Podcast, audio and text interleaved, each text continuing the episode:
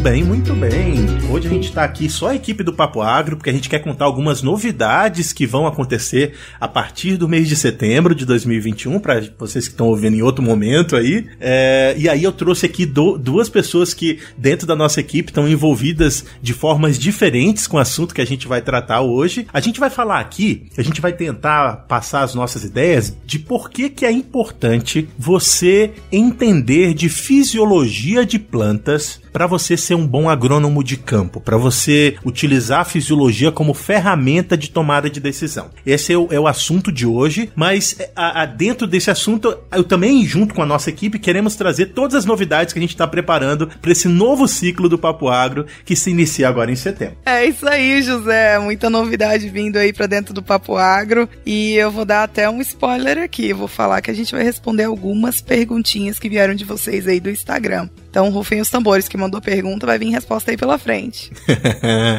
Além dessas respostas e perguntas, a gente vai ter o Guilherme que vai trazer aí quais as ideias que ele teve uh, durante a época que ele fez os, as disciplinas de fisiologia e nutrição de plantas. Você já fez, né, Guilherme? Na visão do estudante. Já fiz sim e já vou trazer polêmica mais uma vez hoje, hein, sobre a opinião aí dos graduandos na fisiologia vegetal. É, fisiologia vegetal lá no... Polêmica. Vamos dizer que ela não é a matéria preferida, né, da galera.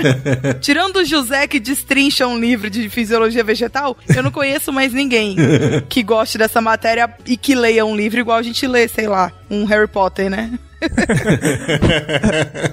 é, é, vou aproveitar essa brincadeira da Lores. Quando a gente se conheceu, a Lores era estudante de agronomia, recém-iniciada, e eu também estava iniciando minha carreira é, como consultor de negócio, depois como gestor de negócios de uma empresa de, do agronegócio. E eu mostrei para eles é, o meu livro de cabeceira, que era um livro de nutrição de plantas e fisiologia, que eu de fato li, li sei lá quantas vezes, como a maioria das pessoas leem livros de ficção. Então é isso por isso ela tá se referindo a isso. É. E aí é só ele e o Williams mesmo, porque de resto, as outras pessoas normais que eu conheço, né, né, né, né, não. eu tentei, não vou dizer que eu não tentei, porque, né? Eu via no José um espelho, eu dizia, vou tentar. Nunca passei da primeira página.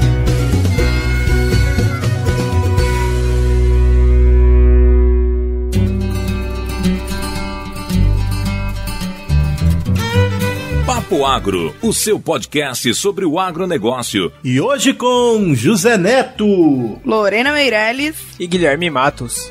Um oferecimento Stoller. Isso é inovação, isso é Stoller.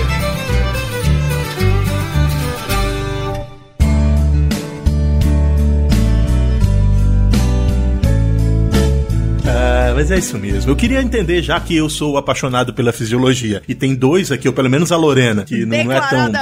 né? não é tão apaixonada, Não assim? tão fã assim. Eu queria entender quais as dificuldades da fisiologia para vocês. Ah, para mim a maior dificuldade é você conseguir imaginar a fisiologia acontecendo no campo. Você vê aquele mundo de coisa, aquele mundo de nome difícil, aquele mundo de. Como que chama aquilo, José? Reações químicas, bioquímicas. Ciclos. É isso. A gente vê aquele círculo de Krebs lá, aquele monte de negócio acontecendo, e você fala, véi, tá bom, mas e aí? E na prática, como que, que esse negócio acontece. A minha maior dificuldade era encontrar essa relação aí da, da teoria com o campo. Ah, e eu, assim, trazendo a minha opinião agora, tá? É que seria a parte polêmica. Eu amo fisiologia. Para falar para vocês, eu tô aqui com minha segunda edição de Fisiologia Vegetal do Kerbal de 2008. Eu adoro esse livro. Ele é todinho grifado do início ao final. Eu adoro fisiologia, assim. Dificuldade a gente sempre tem. Como a Lorena falou, é muitos ciclos, é muitas relações. A relação hídrica, a relação com solo, planta, a nutrição mineral, fixação do nitrogênio. Então, tem muita coisa. Eu acho que isso acaba embaralhando a cabeça da galera.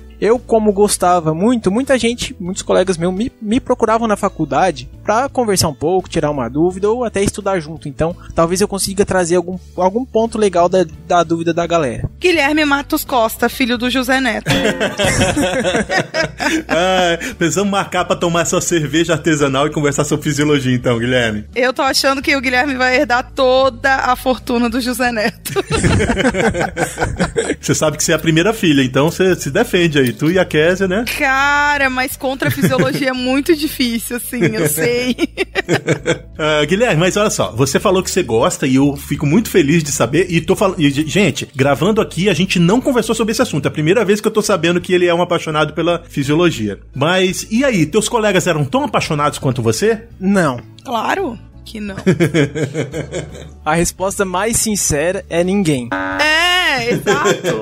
Assim, ó, vocês são a curva fora do, do negócio. Aliás, pon o ponto fora da curva são vocês que gostam de fisiologia. Uh, mas olha só, vamos, vamos tentar entender então por que, que eu gosto de fisiologia. Eu vou dizer aqui por que, que eu gosto de fisiologia. A fisiologia, ela sempre foi o algo além daquele conhecimento básico da tomada de decisão para mim. É um conhecimento que não necessariamente você precisa para tomar algumas decisões, mas se você quiser ser audacioso e criar novas recomendações ou se você quiser ser eficiente na solução de novos problemas, aí é onde a fisiologia entra. Porque é muito fácil você pegar uma receita de bolo e dizer: esse é o herbicida, esse é o inseticida, essa é a planta, eu aplico e recebo é, determinado é, desempenho de controle ou o que quer que seja. É muito fácil você pegar essa receita. É, mas eu nunca gostei muito de receita de bolo. Eu sempre gostei de me, de me desafiar na tomada de decisão, de poder lidar com um problema diferente de forma criativa. E aí é que eu acho que é uma ferramenta essencial a fisiologia. Nesse ponto de tentar ser criativo e solucionar ou problemas novos uh, com, uma, com uma abordagem nova ou problemas antigos com uma abordagem nova. O que, que vocês acham? A minha relação com a fisiologia, ela acontece assim, ó. Na hora que eu tenho um problema, eu vou lá e eu procuro pela solução do problema e talvez eu procure ele na fisiologia, né? Essa solução dentro da fisiologia. Posso procurar também em alguns outros, né, setores aí da agronomia. Mas essa é a minha relação com fisiologia. Daí a fazer dela um livro de cabeceira, eu acho muito forte para mim. Lorena Meirelles falando, né? Olha, eu como estudante, eu vou até falar uma frase aqui que talvez seja um pouco fisiologicamente bacana. Para mim, Assim, ó, a fisiologia vegetal, ela é o magnésio na molécula de clorofila, só que do curso de agronomia, porque ela é muito importante para mim, ela é a base do curso, é a matéria que liga todas as outras e não tem como a gente fugir dela. Eu não sei ainda da parte, não tenho muita noção da parte a campo, é claro, né? Porque ainda tô na graduação, né? Mas eu tenho certeza que é muito utilizada e faz você ser um diferencial, talvez, aí como, como agrônomo. E agora eu vou pôr fogo no parquinho. Guilherme, fala para mim. Domínio de dos professores no geral com relação à fisiologia, como que é? E eu tô perguntando porque na minha época, o domínio dos professores com relação à fisiologia vegetal, ele não era o maior do mundo, o que talvez ajudasse a gente a não estar tão interessado na matéria. Olha, falando bem a verdade, a minha professora era uma excelente profissional. Talvez até por isso, né, eu tenha gostado tanto de fisiologia. Até vou mandar um abraço aqui para a professora Nara Seles, excelente professora de fisiologia. Ela é craque mesmo do assunto, especialista, sabe tudo. Né? Fora isso, ela incentivava muito a gente, levava a gente ao campo para ver ali a deficiência nutricional da planta, explicava por que o que acontecia, quando era excesso, quando era toxicidade, né? Enfim, era muito bacana. Fora isso ali também nutrição vegetal, que entra um pouco de fisiologia, porque como a gente disse, né? É, se ligam todas as matérias, também eram excelentes professoras e talvez vez por isso eu não passei tanto trabalho como outras faculdades. Mas é interessante mesmo falar que se precisa sim de um professor que seja muito que tenha muito conhecimento e que consiga passar todo esse conhecimento, porque não realmente não deve ser muito fácil. É, eu também eu queria a, a Lorena tocou num ponto que é importante. Eu também quando eu fiz fisiologia, eu tive aulas de fisiologia com pessoas de botânica que, claro, sabiam muito de fisiologia, mas não ligavam, não fazia aquele link direto com uma cultura de, de uh, valor econômico, que,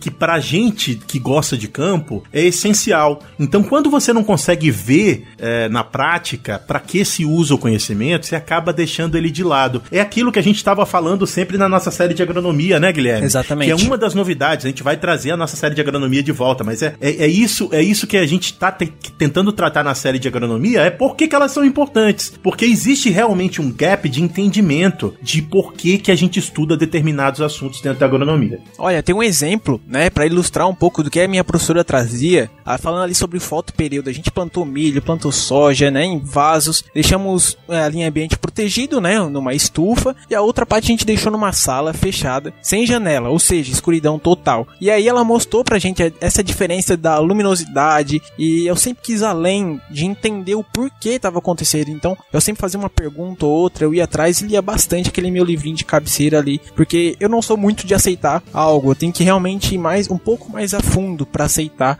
os porquês, né? É isso aí. E José, fala pra gente aí, qual que é o conceito de fisiologia para ajudar a ilustrar aí? Porque a gente já viu, né, que hum, fisiologia aqui no grupo eu sou minoria, mas no resto do Brasil inteiro, que do mundo, a galera tá comigo. Ah, beleza, beleza. Olha só, de forma bem simples, a fisiologia, ela é o ramo da ciência ou, é, ou a parte da, da agronomia ou da, de uma disciplina dentro dos cursos de formação de profissionais que trabalham com plantas, e a gente está falando aqui de fisiologia de plantas, ela é a parte dessa ciência que trabalha os processos internos da planta. Todos os processos metabólicos que causam as respostas que as plantas têm ao meio ambiente, aos, aos, aos herbicidas, aos fungicidas, ao, aos fertilizantes, ao, ao, próprio solo e a biota do solo, tudo que é de processo interno que desencadeia o que você vê na prática, ela é parte da fisiologia, incluindo aí como a planta se comporta para se nutrir. Geralmente nas universidades você tem uma disciplina de nutrição de plantas, mas essa disciplina de nutrição de plantas ela é parte importante da fisiologia. Então, tudo que é, é, processo interno metabólico é tratado por esses profissionais que trabalham com fisiologia. É, galera. Ela não é a preferida, mas ela talvez seja mais importante, né? E aí, olha só, a gente, a gente quer, eu quero extrapolar esse papo aqui para tentar explicar para vocês qual é o nosso plano. Então, eu vou explicar para vocês mais pro final o que, que vai acontecer, mas a gente aqui, enquanto podcast, a gente quer trazer nos próximos meses uma série de informações importantes sobre a fisiologia e a gente tem um parceiro que topou entrar nesse jogo com a gente. Então, eu quero falar agora do nosso parceiro, grande, grande, grande parceiro que nos deu a mão agora e que apoiou uma iniciativa que a gente uh, teve de poder trazer fisiologia de plantas aqui pro podcast, que é a Stoller do Brasil. A Stoller do Brasil, para quem não conhece, é uma empresa que produz produtos que estão relacionados com a nutrição de plantas e que também estão relacionados com a fisiologia. Claro, já falei para vocês, a nutrição faz parte da fisiologia. Mas a Stoller não trabalha só com nutrição de plantas, ela também trabalha com complexos que utilizam outros, uh, outras moléculas que trabalham na fisiologia da planta, como é o caso dos hormônios. Então, esse é o nosso parceiro, a Stoller está no nosso barco agora e faz parte parte aqui do Papo Agro e espero que essa parceria seja duradoura e tá aí associando a sua marca com esse conteúdo que a gente quer trazer nos próximos meses para vocês e que eu vou contar daqui a pouco. Mas eu não sei se os meninos já conhecem a Stoller, né? Você já conhece a Stoller, Lorena? Conhece? Opa, gigante aí, né, do mercado de, de nutrição. Então, feliz com essa novidade aí do Papo Agro. Seja bem-vinda, Stoller. Eu sei que os papos aqui vão, vão ter muita qualidade, vão trazer muita novidade, muita coisa legal para quem ouve a gente. Cara, a, os produtos da Stoller cara, são produtos de, de muita qualidade, eu conheço no campo. E a Stoller, como marca, é uma marca que é muito bem conceituada no mercado, né? Principalmente aí nesse mercado, né? Que às vezes é um mercado um pouco mais, digamos, prostituído. A Stoller hoje vem uma, sendo uma, uma das marcas mais fortes aí para os produtores. Ah, bacana, bacana. Então, olha só, mais aqui pro final do papo a gente vai dizer para vocês como é que a gente vai trabalhar os assuntos de fisiologia dentro do Papo Agro com essa parceria com a Stoller, mas agora a gente queria aproveitar esse tempinho para a gente apresentar para vocês um projeto da Stoller que é muito importante aqui para nossa parceria. Você sabe que a Stoller, ela tem um podcast? Vocês já sabiam disso, meninas? Se chama Campo On. Eu sabia. Eu não conhecia. E aí, já ouviu bastante Campo On, Lorena? Ouvi, já ouvi alguns episódios que ajudam muito a entender a fisiologia, inclusive, galera. então, é, esse é um novo podcast, né? Ele já tem há algum tempo podcast e a gente quer indicar esse podcast para vocês. Então, quando vocês terminarem de ouvir esse papo do Papo Água, eu queria que vocês fossem procurassem no seu agregador de podcast favorito por Campo On, que é um podcast da Stoller dedicado a elaborar mais sobre os temas relativos à fisiologia, especialmente tratando nutrição de plantas de forma mais específica. Então vai lá no seu agregador de podcast e procura por Campo On que você vai encontrar uma série de podcasts com muito conhecimento para você. Opa, tá curtindo o episódio até aqui? Então tá bom. Ó, Quer achar mais episódio como esse? Vai lá no seu agregador de podcast favorito, escreve Papo Agro separado, vai ter lá vários episódios que a gente já produziu, tem mais de 100 hoje em dia e vocês vão curtir. Se tá, se tiver curtindo, manda para um amigo, que isso fortalece a gente, ajuda a gente a espalhar a nossa palavra por aí e a gente vai gerando um grande debate junto. Muito bem. Lembrando a você que lá no Instagram a gente tem uma série de interações. Entre elas, um programa aos sábados que trata de assuntos relacionados ao papo que foi publicado naquela semana. Ele chama Depois do Papo e é em vídeo pra gente trocar uma ideia para expandir o assunto que foi conversado no papo da semana. Muito bem, muito bem. Eu queria aqui trazer um exemplo da vida real pra gente tentar entender por que, que fisiologia é importante. Vocês sabem, os nossos ouvintes aqui do Papo que a gente tem uma série chamada Destrinchando Herbicidas, que é uma série que trata especificamente de como funciona cada um dos grupos, né, de ação dos herbicidas que são conhecidos no mercado. E aí, você sabe, por exemplo, que o glifosato, que é um dos herbicidas mais importantes do mundo inteiro, já foi discutido. Se você não ouviu esse episódio, corre atrás aí depois de terminar esse aqui, volta lá e procura na, na nossa série de Desinfetando Herbicidas, que vai ter um, um, episódio falando do, do glifosato lá, que é um produto que é muito importante para a agricultura e que está extremamente relacionado com a fisiologia. E com, como que eu, que eu quero tratar isso aqui para vocês, para vocês entenderem? O produto glifosato, ele quebra parte de uma cadeia de reações dentro da planta no momento em que a planta necessita daquelas reações para crescer, para se desenvolver. Com a quebra daquela cadeia uh, de reações, que eu não vou tratar agora, vocês vão ouvir lá o outro episódio, a planta deixa de produzir determinados compostos e passa a acumular outros compostos que levam à intoxicação da planta e ela morre. E isso é a fisiologia pura. E por que, que isso é importante? Porque quando você é um agrônomo de campo, que você vai fazer a aplicação de glifosato, quais as, o que que, que que você precisa levar em consideração para fazer a dosagem e para cuidar do, meio, do, do, ambiente que você está fazendo a aplicação? Queria que vocês lembrassem disso. A Lorena que está aí fazendo recomendação no campo, o Guilherme que não sei se se conhece do assunto, mas quais os, quais os fatores que são importantes para você fazer uma recomendação de glifosato na lavoura? Uai, a, o estágio da, da, da planta, né? Da planta alvo a umidade do solo. que mais, Guilherme? Vai me ajudando aí. Umidade relativa do ar, temperatura. Ah, com certeza luz solar, incidência de radiação, entra a parte de vento também, né? Isso, isso, tudo isso e muito mais, né? Mas olha só, saber qual estágio que você está fazendo a aplicação da planta, na planta alvo é muito importante para você determinar a dose. Saber como é que tá as condições do clima, porque a planta ela passa a não absorver um produto se uh, ela não estiver trabalhando, né? Então, se a planta está em estresse hídrico, ela não vai absorver produto. E também ela não vai, não vai, não vai ter as, as reações necessárias para a planta poder uh, se intoxicar e, e, e, morrer. E também é necessário que você entenda o ambiente. O que acontece se você aplica glifosato e chove 30 minutos depois? Dependendo do glifosato, tem que reaplicar, né, José? Perde tudo, né? Dependendo da, do, do produto que você está trabalhando, você precisa uh, reaplicar. Isso é muito verdade. Agora, qual é o sítio de ação do glifosato na planta? São os pontos de crescimento. Então a planta, ela precisa, a, o herbicida ele precisa translocar até os pontos de crescimento da planta para ela,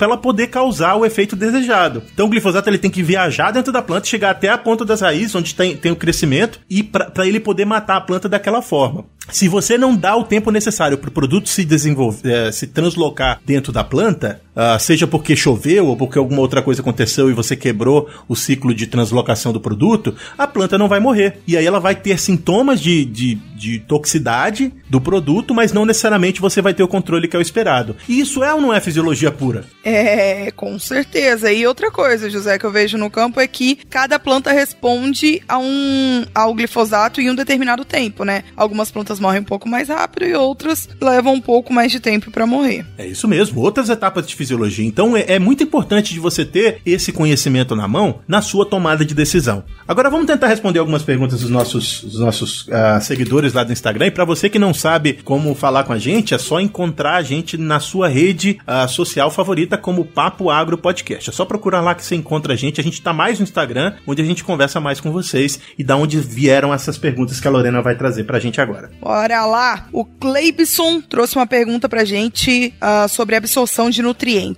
Ele pergunta assim: o quanto é necessário ter relação entre os nutrientes ou não, e se isso interfere na absorção dos nutrientes? É, bacana, é uma boa pergunta de fisiologia, né? E que a gente vai trazer aqui um conhecimento bem superficial, porque isso é um, uma questão que pode render um podcast no futuro. Mas sim, Gleibson, é importante você saber as relações entre um uh, nutriente e outro, seja na solução do solo, seja uh, no produto que você está aplicando, digamos que ele seja foliar ou não, porque uh, os, os, os nutrientes, eles competem às vezes pelo mesmo sítio de absorção na planta. Digamos que você tem na, nas raízes da planta uma porta só e você tem vários nutrientes para serem absorvidos. Se o, me, se o nutriente tiver o mesmo formato, que, que depois a gente pode discutir o que, que é esse formato, um pode competir com o outro. Como é o caso, por exemplo, de cálcio e magnésio. Que aí, se você for olhar a estrutura de absorção de cálcio e magnésio, elas são uma moléculas muito parecidas. E elas competem pelo mesmo sítio de absorção nas raízes das plantas. Então você, quando, quando você tiver uma alta concentração de um deles, necessariamente você vai perder a possibilidade de absorver o outro.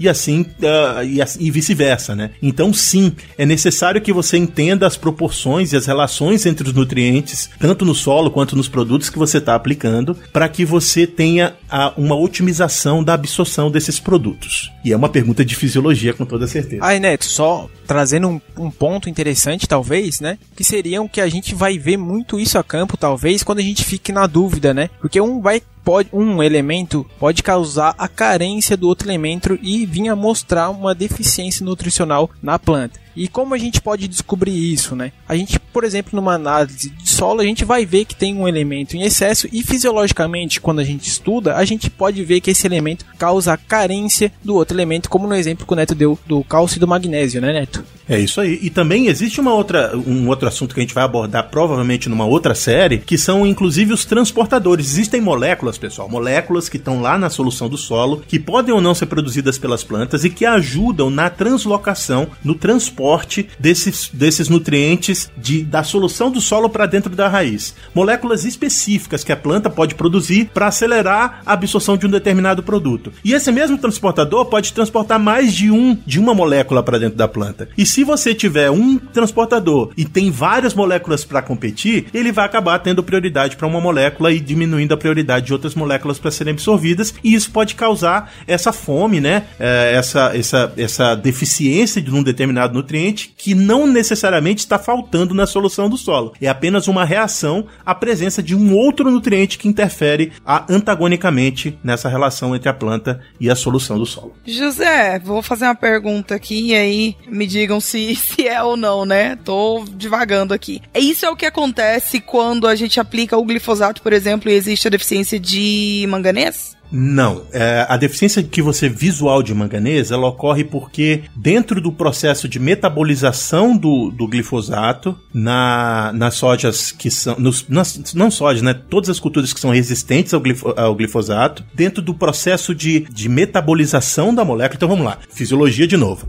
A molécula de glifosato ela é tóxica para as plantas. Ela é naturalmente tóxica para as plantas. Ela vai interromper um processo fisiológico que é importante para a planta. Necessariamente ela vai interromper. O que acontece com as com as plantas que são resistentes ao glifosato é que elas têm uma rota alternativa para produzir o mesmo composto que foi interrompido pelo glifosato na rota 1 eh, quando você aplica o herbicida. Nessa rota alternativa, o que acontece é que a planta passa a produzir novamente a mesma molécula que ela produzia na, produziria na rota 1 por uma rota alternativa, mas a molécula continua lá intoxicando a planta. Então a planta precisa metabolizar essa molécula. Metabolizar significa quebrar a molécula e transformar ela em uma outra molécula que não é tóxica. Durante esse período, durante esse processo de metabolização, ela induz a uma, um sintoma que é, é relacionado à deficiência de, ma, de, manga, de manganês, mas não necessariamente é que está faltando manganês ou que o glifosato está utilizando e imobilizando o manganês. É apenas um efeito uh, colateral da metabolização do glifosato. Não sei se isso respondeu. Show de bola, é isso aí. Achei que pudesse ser a mesma coisa que você estava falando, mas não. É um,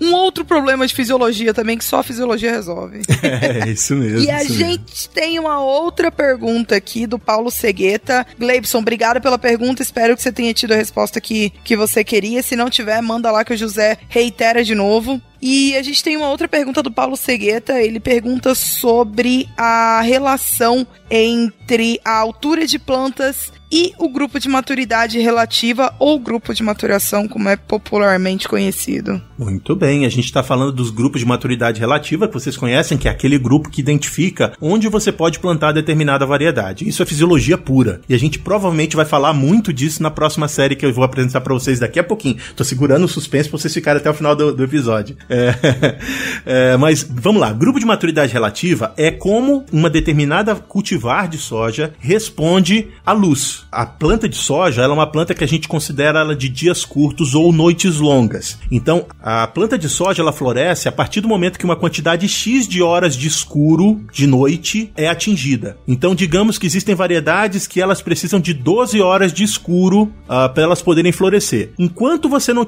não der para essa planta 12 horas de escuro, ela não vai florescer, ela vai continuar vegetando, vegetando, vegetando indefinidamente. Ela só inicia o processo de movimentação da fase vegetativa para a fase reprodutiva quando ele, ela tem um número X de horas de escuro. Isso é como a planta de soja reage, em geral, à luminosidade. Então isso é que determina se ela é de maturidade, de grupo de maturidade relativa 9 ou de grupo de maturidade relativa uh, 6. Uh, e aí, como que é determinado a quantidade de horas uh, luz por dia que a planta recebe? É através da latitude, né? Então, se você estiver mais próximo da, da linha do Equador, você vai ter noites mais longas e, dia mais, e, e, e dias mais curtos. E se você, uh, quanto mais você afastar da linha do Equador, essa relação ela vai alterar dependendo da, da estação do ano que você estiver, né? No inverno vai ficar mais longos os dias, né? As horas luz, e no verão mais curto. Então, é basicamente isso. Vamos lá. Grupo de maturidade relativa é como as plantas de soja reagem ao suprimento de luz. E a planta de soja é uma planta de dias curtos, ou seja, ela precisa de noites longas para poder florescer. Como que isso se relaciona ao porte? Digamos que lá na região do, do Guilherme, Guilherme, uma pergunta para você que é importante. Se você não souber, você vai uh, ganhar as palmadas. Qual é o grupo de maturidade relativa de soja que se planta no, na, na, em Santa Catarina? Neto. Agora rolou a palmada, quer ver? Eu realmente não sei te responder, sabe por quê? Porque no trabalho que caiu o grupo grupo de, de maturidade relativa, eu errei. Hoje não! Hoje não! Hoje sim! Puta que Eu errei e ganhei uma nota bem baixa. Então o Google vai ter que te achar. Pera aí, eu vou achar aqui. Qual é? Vamos lá. Mas provavelmente, José, vai ser um grupo de maturidade perto dos 5. Eu acho que é 6, mas. Eu acho que é 6, tá? É, entre 5 e 6. Uhum. Poxa, ô, ô, Guilherme, tu é foda, hein, bicho? Eu vou te dizer. É, vai, vai tem que ser aproximadamente 6. Ou algo, algo próximo de 6, um pouco 5.5 a 6.5, alguma coisa nesse, né, nessa, nessa fase. Então, digamos que essas variedades elas são adaptadas a serem plantadas naquela naquela região do Brasil, na, naquela latitude, e o grupo de maturidade delas é 6. Se essa mesma cultivar, que é grupo de maturidade relativa a 6, for, for plantada na mesma época do ano, mais acima no Brasil, numa latitude mais acima, digamos que lá em Unai, onde, onde a Lorena está, essa planta necessariamente vai florescer antes. E isso, esse florescimento antecipado, vai diminuir um período que a gente chama de período juvenil da planta de soja, que é aquele período vegetativo que a planta tem antes de iniciar o seu, o seu florescimento. Esse período juvenil, ele precisa precisa ser respeitado para que a planta esteja apta a florescer. Se ela vai florescer ou não, precisa do estímulo de luz. Mas esse período juvenil é necessário para que a planta se estabeleça, para que ela produza folhas, galhos e ela consiga ter estrutura vegetativa suficiente para ela produzir flor. Esse período uh, juvenil ele não vai mudar, ele vai continuar o mesmo. Só que assim que ele termina o período juvenil, se ela tiver luz, se a luz, se a, se a condição de luminosidade for for adaptada para ela, ela vai começar a florescer. Se você traz uma variedade de maturidade de grupo relativo 6 para ser plantada numa região que se planta 7, essa planta vai ter um período de vegetativo mais curto. E isso pode determinar que essa planta vai ter um porte mais baixo. E esse porte mais baixo pode determinar que essa planta tenha menos produtividade. E veja bem, eu estou dizendo pode. Não necessariamente isso é verdade. Mas necessariamente a planta vai ter uma, um período vegetativo mais curto e vai iniciar o seu período reprodutivo numa época antecipada por conta dessa alteração da latitude de plantio. Então, Neto, um, uma pergunta aqui que eu trago para ti. Se uma planta, né, uma, uma, uma soja, né, de 40 graus de latitude, ela vai ficar mais precoce num 20 graus de latitude. Acho que seria isso. E ao contrário, ela seria mais tardia Entendi. É isso mesmo. Isso pode, isso também muda como a, qu- quantos, quanto qual é o período total de ciclo da planta, sim. Pode mudar em poucos dias e pode mu- mudar em semanas. Digamos que você tem uma variedade de ciclo 6.5 ou 7 plantada em um naí, ela vai produzir com 100 dias. Se você mudar lá pro, pro Pará, por exemplo, essa mesma cultivar pode, pode terminar o seu ciclo em 70 dias. Isso é bom ou é ruim? Vai depender de como essa planta vai produzir. Ela pode sim produzir uma produtividade esperada e você pode ter o benefício de colhê-la mais cedo e, por exemplo, produzir, produzir na safrinha, etc. Mas não necessariamente ela vai produzir tão bem quanto. Ela pode sim e tende sim a reduzir a sua produtividade quanto maior for a diferença entre a latitude em que ela está adaptada e a latitude que você planta, seja para maior ou para menor. E é verdade, se eu pego uma, uma, um- uma soja de grupo de maturidade relativa 9, que é para ser plantada lá no, no, no- extremo norte do Pará, e trago ela para plantar em Florianópolis, essa soja vai vegetar para sempre. Ela vai virar uma árvore gigantesca de soja e não vai ter a, a quantidade necessária de horas de escuro para ela poder produzir bem na tua região. Muito bem. Nossa, planta soja em Florianópolis, que esse plantar eu tô querendo ir pra lá. Cuidar dela. Muito bem, eu, eu acho que assim, olha, é, o que a gente está tratando aqui para vocês é mostrando como a fisiologia é importante para entender esses processos. Eu acho que é, esse recado foi dado. Eu espero que a Lorena saia daqui com mais curiosidades e, sobre fisiologia. É, mais ou menos, mais ou menos. É uma briga de longa data, né? Eu e a fisiologia. Então, assim. É, bora ver. No primeiro episódio, não, mas quem sabe ao fim da série aí, né? Com, com o pessoal da Stoller, quem sabe eu saio um pouquinho mais amigada com a fisiologia. Ah, muito bem. Então, olha só, chegou a hora de eu apresentar para vocês qual é o projeto que a gente tem com a Stoller. E eu espero, Lorena, que pelo menos, se isso não te trouxe a, a vontade de estudar mais, que isso te traga a oportunidade de aprender enquanto você está dirigindo para visitar seus produtores, enquanto você está é fazendo tudo isso. que eu preciso. fazendo o exercício. Porque sentar pra estudar, sabe que não é meu forte, né, José? Mas ouvir eu sou boa. Ai, ai. Então, a nova série do Papo Agro, que a gente vai trazer a partir do mês de setembro, é chamada Destrinchando a Fisiologia de Plantas, com ênfase em hormônios. Então, a gente vai iniciar essa tarefa, que às vezes é árdua para alguns, mas muito praze- prazerosa para outros, que é trazer informação de qualidade, dessa forma aqui tranquila que a gente está discutindo hoje, para você, iniciando por hormônios de plantas. Então, provavelmente a gente vai iniciar essa série trazendo os conceitos de o que são hormônios e depois a gente vai um por um dos grupos mais importantes de hormônios, trazendo para vocês informações de o que, que é a molécula ou as moléculas, o que, que elas fazem nas plantas e como que elas podem ser importantes para construir essa caixa de ferramenta necessária para você tomar decisões assertivas no campo. E esse é o projeto novo do Papagro que eu tô muito, muito feliz em trazer para vocês e que logo, logo vai estar trazendo mais conhecimento aqui nesse podcast para você. Yeah! Palminhas aí, editor. Ah, muito bem. Assim, eu acho que eu vou ter que dar uma rees- reestudada, porque realmente eu errei naquele trabalho e isso é um ponto que eu não fui, não corri atrás. Então prometo que eu vou mandar lá no grupo depois a cultivar aqui qual é a- o grupo de maturidade dela aqui do, do, do meu estado. Tarefinha de casa pro Guilherme.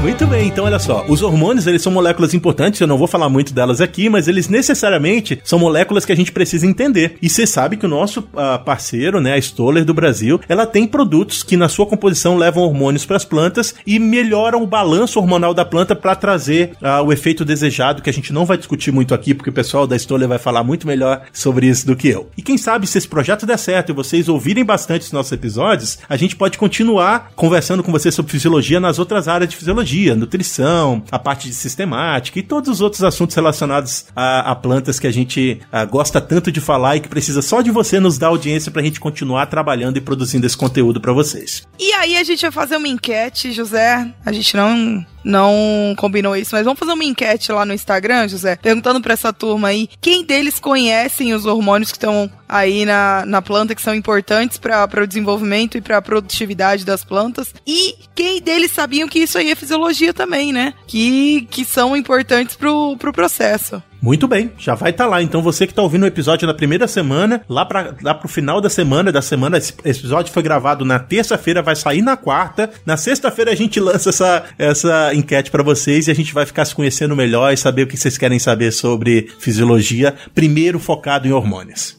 É isso aí. Muito bem, pessoal. Fechamos. Papo gostoso, que bom gravar com vocês aqui de novo. Eu gosto quando a gente tá aqui soltos, sem, sem muitas amasas, pra gente trocar ideia à vontade. Então, foi muito bom conversar com vocês, meninada. E para você que ouviu a gente até o fim, fica aí que vai ter muito mais conteúdo aqui do Papago. São mais de 120 episódios gostosos. Do jeito que você ouviu esse aqui, vai ter um monte de, de coisa lá que você vai gostar, com certeza. Então, procura a gente no seu agregador de podcast favorito. Continua ouvindo a gente, segue a gente no seu agregador de podcast favorito, favorito e fica de olho que a nossa série vai já já começar. Por aqui, um abraço para quem é de abraço, um beijo para quem é de beijo. Tchau. É isso aí, turma. Uma arroba de abraço para vocês. Continua acompanhando o Papo Agro. Muita novidade boa por aí. Vamos aprender, hein, gente? Fisiologia é vida.